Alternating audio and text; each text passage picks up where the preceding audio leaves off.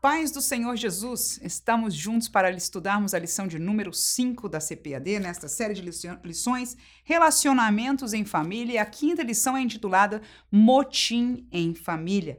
Nós estaremos dividindo o roteiro, o estudo desta lição em três tópicos, como de costume aqui. O primeiro, o motim contra a liderança dos pais. Segundo lugar, motim contra a liderança do ungido de Deus. E terminaremos este estudo com o motim contra a liderança do próprio Deus. Se você estiver conosco nesta jornada, nós vamos cobrir aquilo que a lição nos apresenta, mas expondo de uma maneira que vai permitir a você ter algum recurso adicional para a sua classe de escola dominical. Motim em família, nós que lemos a leitura bíblica em classe, sabemos de que este texto está baseado na vida de Moisés, de sua liderança e da sua interação com a sua família. Baseado neste texto, o comentarista da lição, pastor Elianai Cabral, comentou esta realidade que Moisés viveu. Nós vamos aplicar, não só usar alguns textos bíblicos para aplicar esta realidade de motim, de levantar-se contra a autoridade em duas perspectivas diferentes, as quais foram vividas na vida de Moisés. Quais são elas? Primeiro, como pai de família, como um homem. Segundo, como ungido de Deus. E vamos terminar com o ápice dessa lição, aquilo que eu, como professora, gostaria que ficasse gravado no coração de cada um dos meus alunos quando eu vou colocar tudo isso na contextualização da pessoa do próprio Deus. Vamos ao primeiro tópico: motim contra a liderança dos pais. Este será dividido, como de costume, em três subtópicos: uma posição dada por Deus, uma tarefa dada por Deus e uma responsabilidade dada por Deus.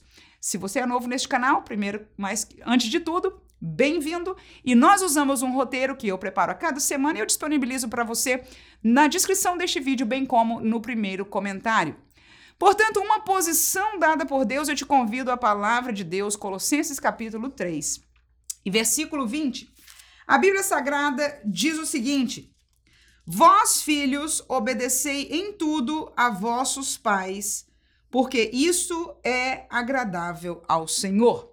Bom, neste subtópico eu vou estar falando sobre a liderança dos pais e eu quero contextualizar especificamente para os pais, não pais no sentido de pais e mães, mas no sentido do pai da família, da posição, portanto, que foi dada por Deus a este pai. Claro que alguns textos bíblicos são aplicáveis aos dois pais e mães, alguns são aplicáveis diretamente aos pais, mas nessa, neste contexto eu gostaria de focalizar na pessoa do pai de família. Colossenses capítulo 3, versículo 20, portanto, você viu que fala em, dos filhos obedecer aos pais, até nos faz lembrar do quinto mandamento, né, entre os dez mandamentos, honra o teu pai e a tua mãe, né? Mandamento de Deus moral para o seu povo. Portanto, o pai, neste caso do mandamento, e aqui pai e mãe têm uma posição que foi dada por Deus e cabe ao filho, no contexto da lei do Antigo Testamento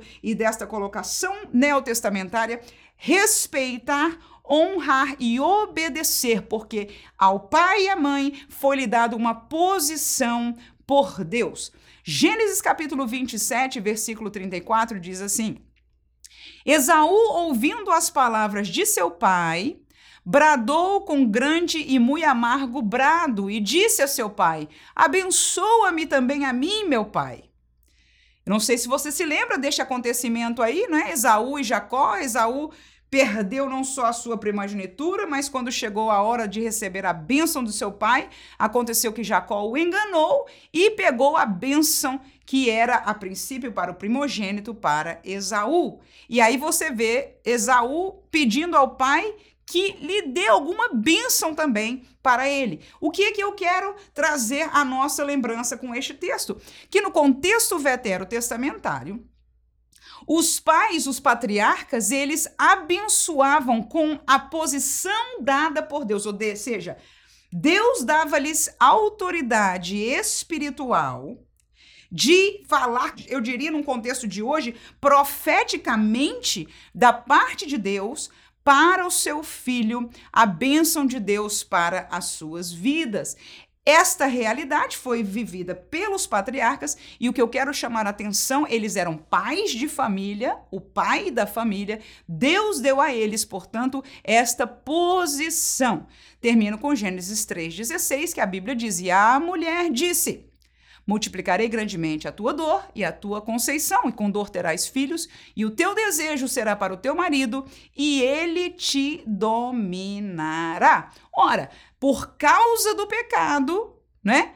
Deus colocou esta realidade de posicionamento na família. E neste versículo está esclarecido que a mulher seria, no sentido de posição, dominada, ou seja, estaria abaixo do conselho, da direção, e nós escutamos esta palavreado, estas palavras, no contexto, inclusive, do Novo Testamento, da direção da autoridade do seu esposo. Por causa disso, nós entendemos que, em primeiro lugar, um motim contra a liderança dos pais tem a ver pai, ser pai tem a ver com uma posição dada por Deus. Aqui entre nós, um privilégio dado por Deus. Ser pai, ser mãe é um privilégio, mas tenhamos em mente nesta lição que a posição de pai, amém?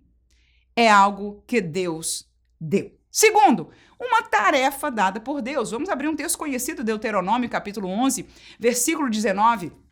A palavra de Deus diz o seguinte: E ensinai-as a vossos filhos, falando delas, assentado em tua casa, e andando pelo caminho, e deitando-te e levantando-te. Este texto continua, mas o que está falando são das palavras do Senhor, da palavra de Deus. O Pai tinha a responsabilidade no tempo da lei de ensinar, de falar a palavra de Deus. As minhas palavras é o contexto do versículo 18, olha lá. Ponde, pois, estas minhas palavras no vosso coração. E aí no 19 que nós lemos, e ensinai-as a vossos filhos andando no caminho, deitado, levantando-te, ou seja, junto com a posição que Deus deu aos pais, Deus deu uma responsabilidade espiritual de ensinar, de estar todo o tempo trazendo a palavra de Deus para a vida de seus filhos. Termino com Provérbios 22 e 6, também um texto muito conhecido nosso. Instrui o menino no caminho em que deve andar e até quando envelhecer não se desviará dele. Claro que este texto pode ser aplicado a ambos os pais, pai e mãe. No entanto, neste tópico queremos enfatizar de que esta é também uma tarefa dada por Deus aos pais. Terminamos com uma responsabilidade. Uma coisa é a posição. Ninguém tira a posição dada por Deus. Você pode tornar-se merecedor, você pode negá-la de alguma maneira, no entanto, a posição que Deus deu, Deus deu. A tarefa, Deus deu, nos comandou, mas tarefa obedece quem quer. E junto com a tarefa há uma diferença, há uma responsabilidade, uma responsa um peso. A tarefa é uma obrigação, é algo que você faz propriamente dito, trabalha ela, a responsabilidade é um peso sobre a alma, você se sente desta maneira. Vamos a Colossenses de volta. Nós lemos o 20, agora 3, 21. Diz o seguinte: Vós, pais, não irriteis a vossos filhos, para que não percam o ânimo. Ora, neste texto aí, os pais são chamados a cuidar dos filhos para bem. Não irritar, tomar cuidado da sua vida, das suas palavras, das suas atitudes para com seus filhos, é uma responsabilidade diante de Deus. Isso é que eu gostaria que ficasse claro. Nós não estamos aqui falando da psicologia de ser pais. Nós estamos falando da a escola dominical preza por ensinar a palavra de Deus. E é Deus quem diz aos pais, glória a Jesus, no versículo lemos o 21, né? Que não irritem aos seus filhos, para que não percam o ânimo. E muitas vezes no dia a dia da nossa vida, nós, como pais, aqui volto a dizer, eu sou mulher, sou mãe, pais e mães, podemos é, errar. No entanto, há uma responsabilidade que nós devemos ser chamado a atenção nesta série de lições, e essa em particular, que nos é dada por Deus de tomar atenção em nossas atitudes e palavras, porque, por exemplo, o irritar aos nossos filhos, eles podem perder o ânimo na caminhada, na presença do Senhor. Portanto, o bem-estar dos nossos filhos, inclusive emocional, é responsabilidade e eu quero nesta lição focar. Claro que é responsabilidade de pai e mãe, mas eu quero nos levar a entender que o pai é também por Deus responsável pelo bem-estar da alma de seu filho. Quem pode dizer amém? Termino. Josué capítulo 24, versículo 15. Porém, se vos parece mal aos vossos olhos servir ao Senhor, Disse Josué: Escolhei hoje a quem servais. Se os deuses a quem serviram vossos pais, que estavam da além rio, ou os deuses dos amorreus em cuja terra habitais. Porém, eu e a minha casa serviremos ao Senhor. Esta responsabilidade Josué tomou. Qual era a responsabilidade? De dirigir a sua família. Ele era alguém que temia Deus, ele tinha uma responsabilidade para com o povo de Deus, que Deus o pesou, é o que nós vamos estar falando no tópico seguinte, o cerca dos ungidos de Deus. Mas como pai de família, ele tinha essa autoridade, diz vocês, demais famílias, povo de Israel, se vos parecer mal servir ao Senhor nosso Deus, então escolham a quem servais. No entanto, eu e a minha casa serviremos ao Senhor. Significa o quê? Para Josué ter a autoridade de falar isso, significa que não só ele é, tomou a decisão, mas ele ia prezar para que a sua família servisse ao Senhor. Amém? E esta responsabilidade, nós falamos no versículo anterior do bem-estar emocional dos filhos, mas agora falamos com este versículo do bem-estar espiritual dos filhos e da família, está sob a responsabilidade dos pais de família. Vamos ao segundo tópico. Motim contra a liderança do ungido de Deus. O ungido de Deus, primeiramente, é uma escolha feita por Deus. Segundo, Há tarefas propostas para ele por Deus. E terceiro, responsabilidades para com Deus.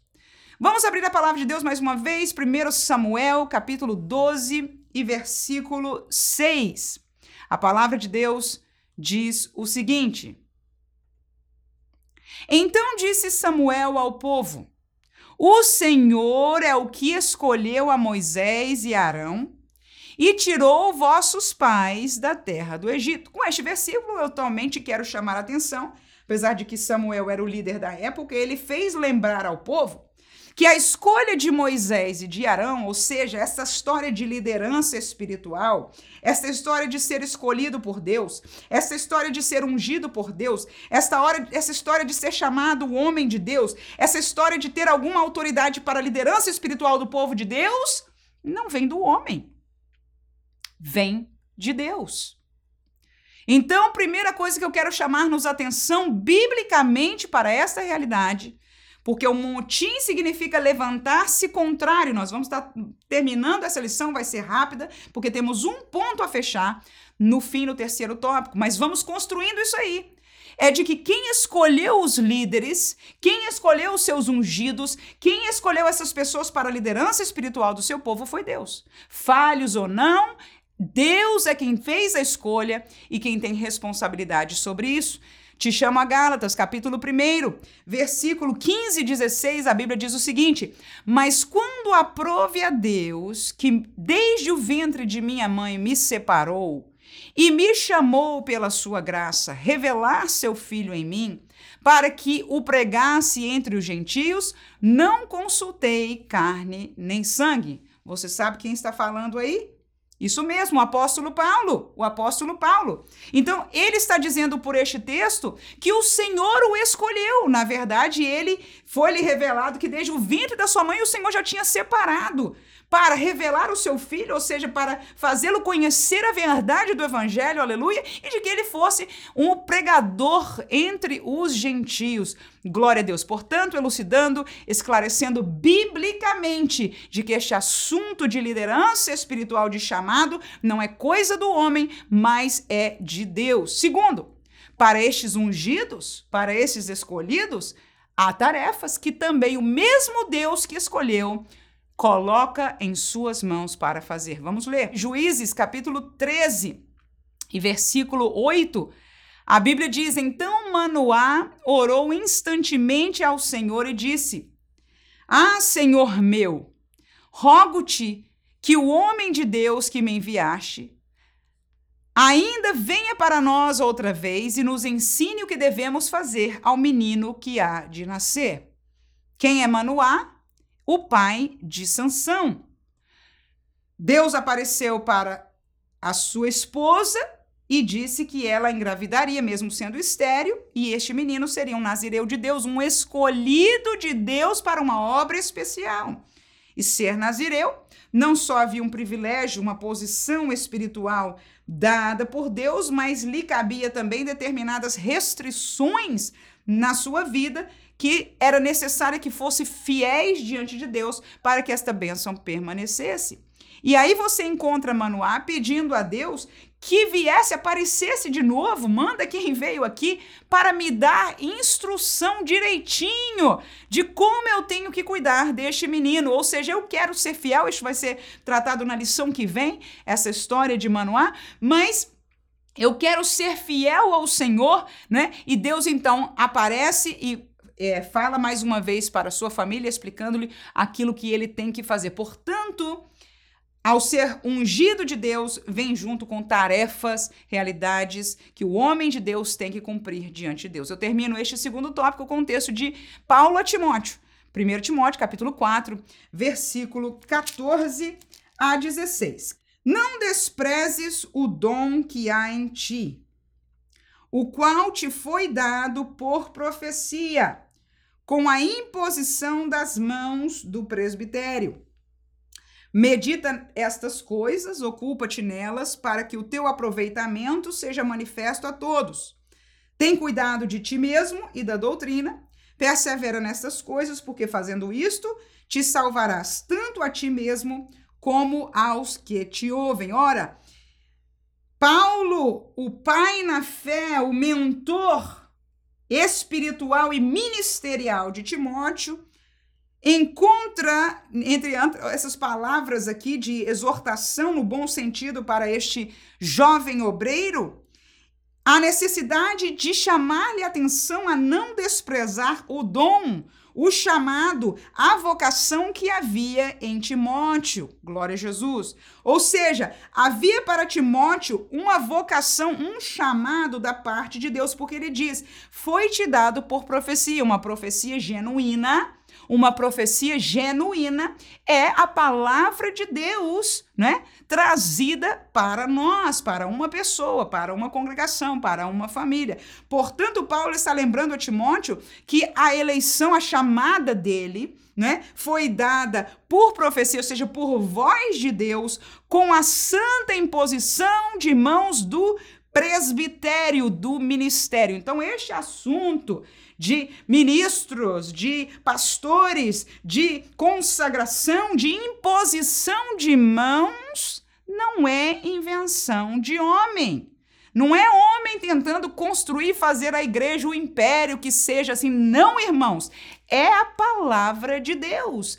E junto com esta posição dada a Timóteo, Paulo lhe lembra não só que essa posição veio de Deus, mas ele disse: esta posição vem com tarefas. Quais são elas? Você te ocupe nessas coisas, medita, tem cuidado de ti mesmo e da doutrina. Não é porque quando você fizer isso, vai ser não só de salvação para você, mas aquele teu rebanho, aqueles que te ouvem para a glória do nome do Senhor. Terminamos não só com as tarefas, mas as responsabilidades dos ungidos de Deus. Sim, Senhor têm responsabilidades e não são diante de nós. Nós usufruímos das suas tarefas.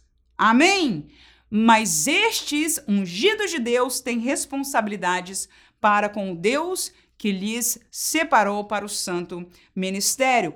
Leva a Hebreus, capítulo 13, versículo 17, onde a palavra diz o seguinte: Obedecei a vossos pastores e sujeitai-vos a eles, porque velam por vossa alma, como aqueles que hão de dar conta delas, para que o façam com alegria e não gemendo, porque isso não vos seria útil. Queridos, exortação para os dois lados aí, né? Eu ia ficar só num lugar, mas agora lendo este texto, vamos aproveitar e falar dos dois lados. Para nós que somos ovelhas, a palavra de Deus diz: vocês devem. É um comando, é um imperativo obedecer vossos pastores e tem mais sujeitai-vos a Elias. Agora, vem aí, junto neste versículo, o outro lado. É a responsabilidade do homem de Deus. O homem de Deus é responsável por velar por nossa alma. E nós, em obedecer e sujeitar, fazemos a carga dele um pouco menos pesada. Amém, irmãos?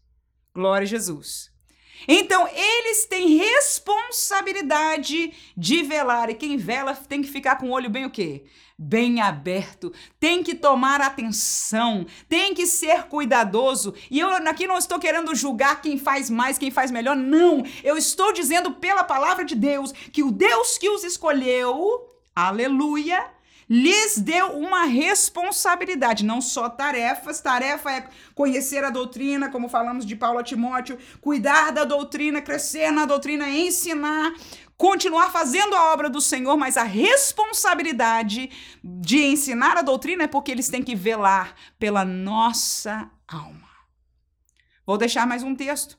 Mateus capítulo 7, versículo 29 diz: Porquanto os ensinava com autoridade e não como os escribas, isto era, falando sobre Jesus, ainda Atos 5 e 29. A palavra diz, porém, respondendo Pedro e os apóstolos disseram: Mais importa obedecer a Deus do que aos homens. Com estes dois versículos, eu quero trazer à tona mais uma responsabilidade dos ungidos de Deus. Qual é ela, irmã? É ser obediente a Deus mais do que aos homens e quero ligar com o versículo que nós vimos de Jesus, no sentido de que use a virtude ministerial, a palavra de Deus, com autoridade. Não é autoritarismo humano, mas autoridade espiritual. Moisés não era autoritário. Quem visse a Moisés, diga-se de passagem, testemunho este que a própria Bíblia dá a ele, de ser um homem manso, até nós estamos, o texto da lição é sobre Moisés, o mais manso, né? Conhecido um homem super manso. Então ele não era autoritário. No entanto, ele tinha a autoridade de Deus no seu, se a gente chamasse no contexto de hoje, ministério, mas na sua posição de liderança, que ninguém tem dúvida, porque está escrito na Bíblia Sagrada, foi dada por Deus. E quem se levantou, quando Miriam se levantou, o que, que aconteceu com ela? Deus chamou atenção, Deus puniu, Deus deixou claro, dizer para vocês eu apareço, eu me revelo desta maneira diferente com meu servo Moisés. Então, querida igreja, queridos irmãos, vamos ensinar a nossa escola dominical em nome de Jesus. Você pode dizer, mas irmão, já não vejo o homem de Deus como esse. Não nos importa. A responsabilidade deles pode deixar que Deus vai tomar de cada um. Nós, inclusive, oramos para que eles sejam fiéis às suas responsabilidades diante de Deus. Mas cabe a nós obedecer a palavra. O escritor aos Hebreus nos disse: obedecei aos vossos pastores, sujeitai-vos a eles, porque a responsabilidade que eles têm é para com Deus. Aleluia. Vamos terminar esta lição colocando tudo isso junto no terceiro tópico. Mas antes de fazer isso, eu quero convidar você a participar comigo no meu outro canal chamado Devocional do Simply Pentecostal. Enquanto aqui nós ministramos uma classe de escola dominical, ali você vai me conhecer nos bastidores. Ali é onde no meu diário eu faço uma meditação da palavra de Deus, um devocional, mas não é um devocional do estilo caixinha de promessa, palavra poderosa para você que vai fazer você mais na sua alma mais cheia e mais feliz no dia. Não, não prometo nada disso porque eu não tenho isso dar para você. Amém. O que eu tenho para fazer com você, junto com você, é abrir a Bíblia Sagrada, ler a Bíblia e permitir que ela fale conosco, porque esta é a palavra de Deus. Nós estamos três vezes por semana lendo o Evangelho de Lucas, seguindo neste Evangelho. Duas vezes por semana caminhamos nos Salmos e no sábado nós temos um especial com a missionária Vânia da Silva e ela está caminhando no livro a, profético de Jeremias. Glória a Jesus. Voltemos ao nosso terceiro e último tópico, que trata-se do motim contra a liderança do próprio Deus. Primeiro subtópico, por trás do homem de Deus. Segundo, por trás do mandamento. E terceiro, por trás da igreja. Com isso eu quero, deixa eu refrasear isso aí.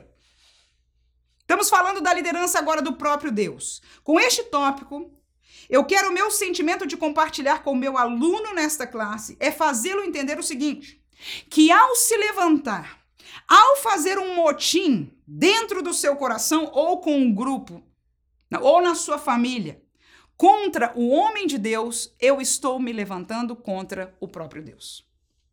E eu podia aplicar em relação aos pais também, porque a posição de pai, como nós estudamos já nessa lição, foi dada por quem? Foi dada por Deus. Junto com as tarefas, junto com as responsabilidades. Em segundo, nós vamos falar que quando alguém se levanta contra o mandamento de Deus, está se levantando contra o próprio Deus. E por último, quando alguém se levanta contra a igreja de Deus, está se levantando contra o próximo Deus. Vamos ler alguns textos bíblicos. 1 Samuel 24 e 6, a Bíblia diz o seguinte: E disse aos seus homens: O Senhor me guarde de que eu faça tal coisa ao meu Senhor, ao ungido do Senhor, estendendo a minha mão contra ele pois é ungido do Senhor. Esta foi uma palavra que Davi falou em relação a Saul. Mas eu quero deixar claro para você, só para a gente contextualizar um pouco em relação à nossa realidade de hoje. É que Saul, aí Davi estava chamando ele de ungido de Deus, mas este homem estava aqui entre nós oprimido. Oprimido. Lembra-se que Davi tinha que ir para casa dele tocar harpa porque os espíritos que ele recebia, tinha o que for lá, que, que, que realidade espiritual que ele tinha, o deixava completamente. Uma coisa rara, do mal. Este homem não estava mais, ele já tinha errado contra Deus, ele já tinha saído do caminho, num certo sentido, né? Da, daquilo que Deus já tinha tirado, o reino da sua mão já, já estava posto diante de Deus, já existia uma outra pessoa e era a pessoa de Davi. Não é isso? Ou seja, essa pessoa estava mal, estava mal com Deus. No entanto, Davi diz que quando ele teve a oportunidade de pegar, falei, podia ter aproveitado aquela hora para matar e tomar o reino. No entanto, nós aprendemos aí com Davi, porque a Bíblia escreve para nosso aprendizado que ele diga: Este homem Davi temia a Deus, viu, gente? Deus falou dele dizendo assim: este, Eu vou levantar um que é segundo o meu coração. Então, Deus deu testemunho de Davi que o coração de Davi caminhava em temor diante de Deus, de acordo com o coração de Deus. Não isentou ele também de ser uma pessoa que falha, que podia pecar, a gente sabe disso. Mas o que eu quero deixar claro aqui é que este homem Davi, tendo já Deus dito ungido a ele, porque a gente hoje, quando tem qualquer coisa de Deus, meu Pai do céu, ninguém nem pode ter nada, porque ah, Deus me disse, Deus fez e eu sou, e 500 coisas. Mas Davi, um homem segundo o coração de Deus, ele diz o seguinte: O Senhor me guarde de eu levantar a minha mão contra um ungido do Senhor. Ou seja, se alguém tem que tirar a vida de Saul, seja Deus, não eu, porque Deus que me ungiu, ungiu a Saul também. Então, o que, que a gente está fazendo aí com este texto? A gente está honrando aquele que ungiu, aleluia. Então, quando nós nos levantamos contra um ungido de Deus, Davi nos está ensinando e a palavra de Deus está reconciliando esta verdade conosco, nós estaríamos lutando, levantando-nos contra o próprio Deus. Então, não importa. Você pode dizer, mas irmã, olha a situação da pessoa. Não importa. Em nome de Jesus. É um aprendizado bíblico difícil. Eu não estou dizendo que seja agradável ver. Eu posso só imaginar o que humanamente Davi e os outros da, da congregação de Israel sentiam em relação a Saul. Mas não desfaz, porque quando você está honrando aquela posição, você está honrando a Deus. E quando você faz um motim contra esta liderança, você está se levantando indiretamente contra quem? Contra Deus. 1 Samuel 8 e 7 diz: E disse o Senhor a Samuel: Ouve a voz do povo em tudo quanto te disser, porque não tem te rejeitado a ti, antes a mim me tem rejeitado, para eu não reinar sobre ele. O povo, neste contexto aí, dessa parte da história, pediu a Samuel um rei, porque já ele estava velho, os filhos já não estavam do mesmo jeito que ele, parecia que a coisa não ia dar muito certo, então a gente quer um rei. Quando Samuel, muito triste, foi orar ao Senhor, Deus confortou Samuel e disse: Olha, Samuel, o problema não é contigo. Ou seja, para trás do líder, para trás do homem de Deus, Deus disse: eles estão rejeitando é a mim. Claro que Samuel não estava caído como Saul, pelo contrário, ele estava no altar do Senhor, ele era um santo homem de Deus. Mas Deus esclarece: o problema não é contigo. Muitas vezes nós sentimos revolta contra alguns homens de Deus que são santos e estão nos exortando para nosso bem. E a revolta vem porque nós não queremos submeter-nos à pregação, à exortação, ao caminho. E, infelizmente, muitos destes homens estão, inclusive, se privando de serem mais obedientes a Deus do que ao homem, pela situação que nós, até como igreja, estamos fazendo o impossível. Precisamos orar para que os homens de Deus continuem sendo porta-voz da palavra de Deus, irmãos, em nome de Jesus. E aí Deus diz para Samuel: eles não rejeitaram a você. Eles estão rejeitando a mim. Eu termino com Josué, capítulo 1, versículo 5 e depois o versículo 9. Disse Deus a Josué: Ninguém se susterá diante de ti todos os dias da tua vida. Como fui com Moisés, assim serei contigo.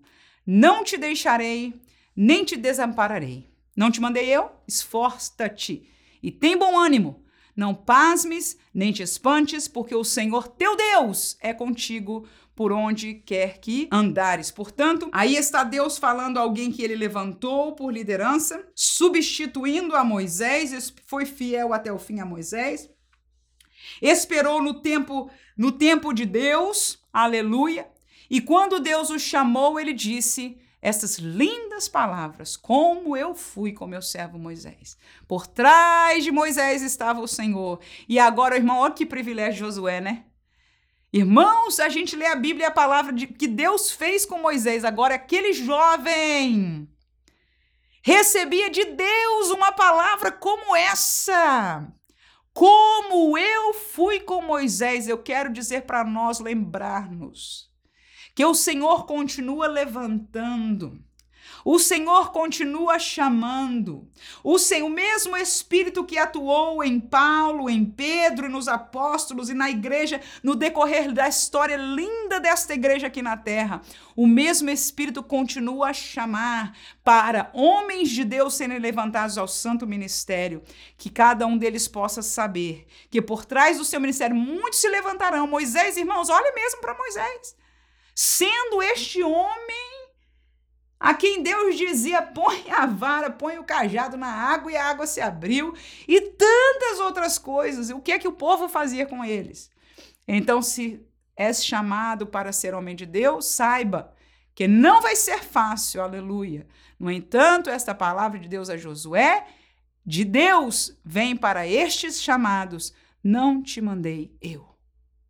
Não te chamei eu, e a exortação é então: esforça-te. Tem bom ânimo! Não te espantes com tudo isso, porque o Senhor teu Deus é contigo. Amém.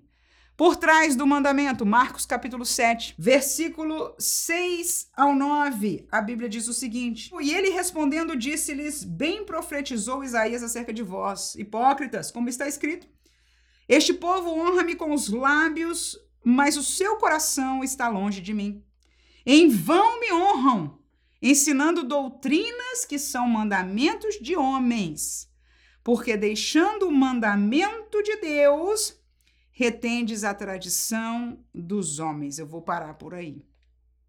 Neste texto, eu quero chamar a atenção de que a Bíblia nos ensina de que no contexto eclesiástico, ou seja, no contexto daqueles que ensinam a palavra de Deus, daqueles que lideram as congregações ou os cultos, ou até porque não colocar nos contextos da escola dominical, mas deixa eu me levar mais em relação ao ministério, porque é o contexto que nós estamos caminhando nesta classe.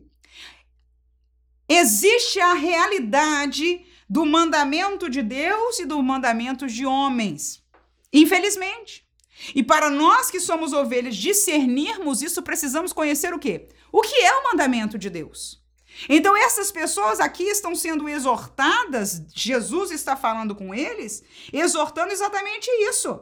Dizer, o povo vocês estão me honrando de boca, mas o coração não. Porque o que vocês estão fazendo na prática é cumprir mandamentos de homens e não estão cumprindo os mandamentos verdadeiramente de Deus. Então, quem se levanta contra o verdadeiro mandamento de Deus está se levantando contra o próprio Deus. Disse Jesus, João 14, 15: Se me amardes, guardareis os meus mandamentos. Portanto, por trás dos mandamentos de Jesus está o próprio Jesus, e quem ama Jesus tem que primeiro amar, tá aí, os mandamentos de Jesus. Não existe.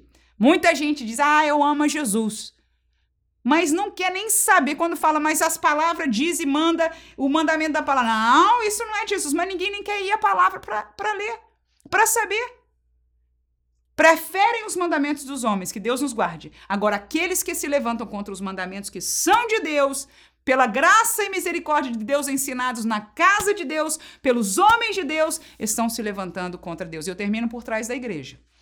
Quem se levanta contra a igreja de Deus está se levantando contra o próprio Deus. Mateus capítulo 16, vamos à Bíblia. Aqui não estamos defendendo com palavra humana, mas com a própria palavra de Deus. 16, 18 diz: Pois eu também, disse Jesus, te digo que tu és Pedro, e sobre esta pedra edificarei a minha igreja, e as portas do inferno não prevalecerão contra ela. Edificarei o quê? Edificarei o quê? A minha igreja. Jesus disse Sobre esta pedra eu edificarei a minha igreja. Então a igreja pertence a Jesus, Colossenses 1 e 24. A Bíblia diz: Regozijo-me agora no que padeço por vós, né? e na minha carne cumpro o resto das aflições de Cristo pelo seu corpo, que é a igreja. Então, o que é a igreja? Paulo diz aí: o corpo de Cristo. Então Jesus falou pela minha igreja e agora Paulo diz: eu cumpro o resto das aflições de Cristo pelo seu corpo, que é a igreja. Termino com Tiago, capítulo 4, versículo 5, que a Bíblia diz: ou cuidais vós, que em vão diz as Escrituras, o Espírito, com E maiúsculo, portanto, a terceira pessoa da Trindade, que em vós habita, tem ciúmes, ou seja, tem cuidado de vós, zela, vela por vós Claro que não, porque este Espírito habita em nós, é o que o texto diz. O Espírito de Deus é o próprio Deus, ele habita em nós, igreja do Senhor Jesus, igreja do Senhor Jesus, num contexto mais um pouquinho profundo aí, escatológico, não é? É o Espírito Santo de Deus que vai escoltar a igreja a encontrar-se com o Senhor Jesus nos ares, porque nesta ele terminará esta dispensação que a igreja vive, não é com o tocar da trombeta, e nós encontraremos com o Senhor nos ares e tornar-se uma nova, um novo lidar, enfim, uma nova realidade, que isso é para estudo de escatologia, amém? No entanto, terminamos com esta realidade, de que por trás da igreja do Senhor Jesus, portanto, em nome de Jesus, aprendamos algo que eu aprendi a ouvir muitas vezes do meu pastor. Nunca digam que a igreja é isso ou a igreja é aquilo. Porque você vai estar falando contra o próprio, próprio Senhor da igreja. Porque não é verdade, porque a igreja não é isso. Fale certo, o fulaninho é isso. Aquela família está fazendo assim, aquela pessoa é assim, aquela outra é assim, ou seja, pessoas podem ser falhas. Isto é, a gente sabe demais, porque eu mesma não sou perfeita. Amém? E nenhum de nós, até Jesus perguntou àqueles que estavam acusando a mulher, ele disse que quem tivesse em pecado, atire a primeira pedra. Nenhum de nós poderia atirar a primeira pedra. No entanto, que jamais saia da nossa boca palavra contra a igreja de Deus, porque ela é o corpo de Cristo. Amém? Que não saia palavra contra o ungido de Deus, nem contra o mandamento do Senhor, que tenhamos temor para a glória do nome do Senhor Jesus, que Deus possa, com este recurso adicional, abençoar continuar abençoando a sua classe escola dominical, sua vida, sua família, em nome de Jesus. Amém.